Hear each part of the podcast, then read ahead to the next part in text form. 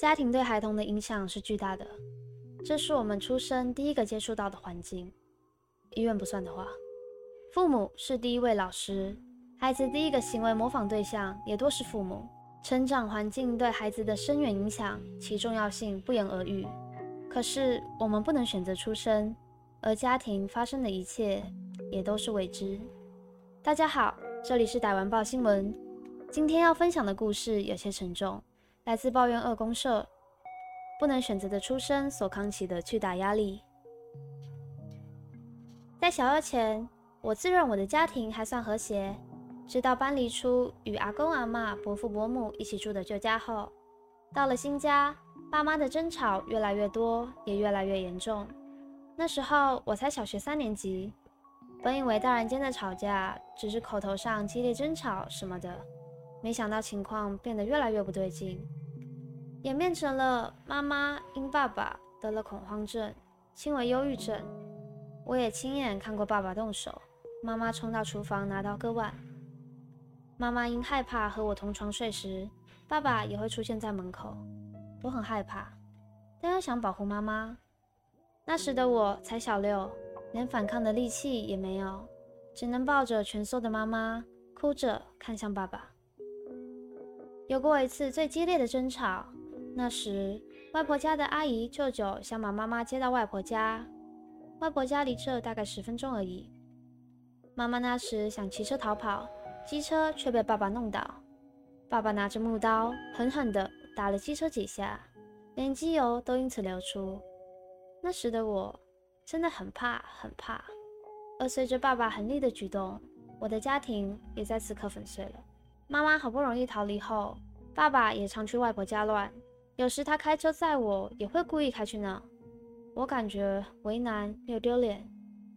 有次看到妈妈冲到窗边，想要跳下去。那时出现的恐惧过于深刻，刻印在我的心中，难以抹灭，至今也没有消失。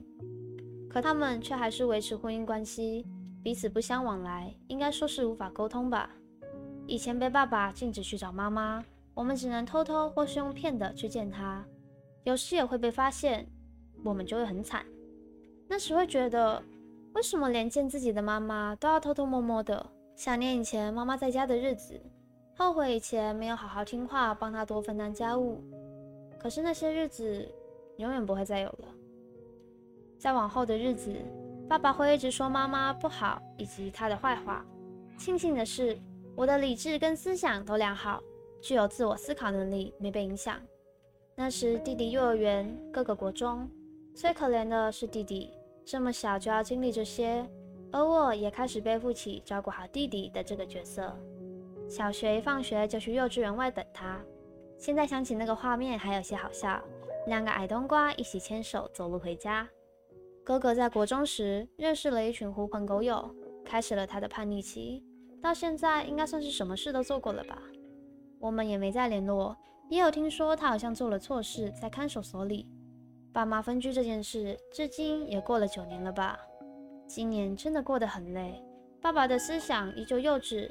强烈的自尊心加上大男人主义，双方无法沟通，有时真的很头痛。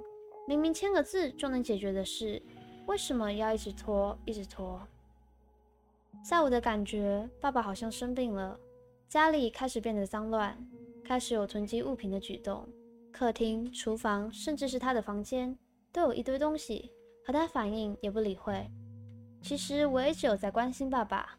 只是他总把我推得远远的。有次发现他有在跟别人买点数，说能赚钱什么的，在我看来是很明显的诈骗，也直接对他说那是骗人的。他却回我：“你小孩子不懂啦。”我真的很无奈。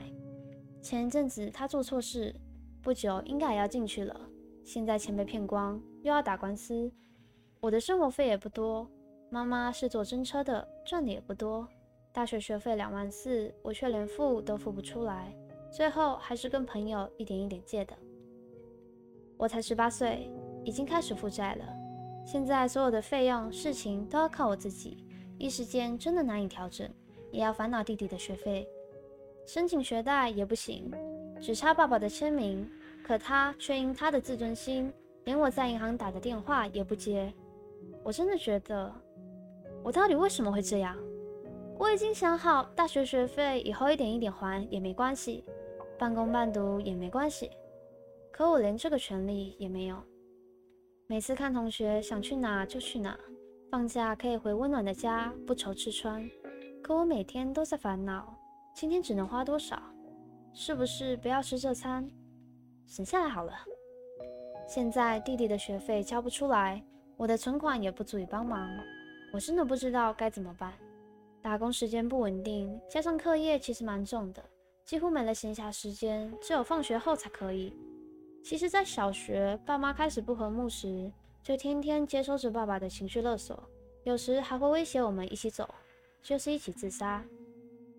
每天待在水深火热的生活中，每个夜晚都好想去死，可是我没有勇气，能做的抵抗就是一直哭。天一亮，人得继续过日子，面对现实。如果可以的话，我想重新来过，好好劝和爸妈，或是我干脆不要出生。虽说钱是个肤浅的东西，但现在我切身感受到，没钱真的万万不能。我和弟弟的学费、生活费，一切开销，真的被钱逼到好累，快撑不下去了。长大真的好累。这是一篇略带悲剧色彩的文章。也能感受到原 po 到了后来其实有些不堪负荷的样子。最后的结尾更让我想到电影《这个杀手不太冷》当中，马蒂达遭受家暴后，靠在楼梯扶手旁，里昂经过，看到年幼的他一个人站在这，遮掩着流出的鼻血，默默递过了卫生纸。马蒂达擦了擦鼻血，问他：“人生总是那么艰难吗？还是只有小时候如此？”里昂看着他，静默了一会儿。缓缓说出：“总是如此。”他们的生活是一团糟，而他们也像万年青一样没有根。就我涉世不深的浅短目光及经历，很难给予实质建议及帮助。好在热心的网友帮元坡列举了许多在我看来都能考虑并实际尝试的行动：转夜校，夜校不行就休学工作，等生活稳定也存了些钱再念书。上公所网站查询有没有资格申请低收、中低收或其他补助，向弟弟的班导询问相关前面，自己也可以去大学辅导处咨询。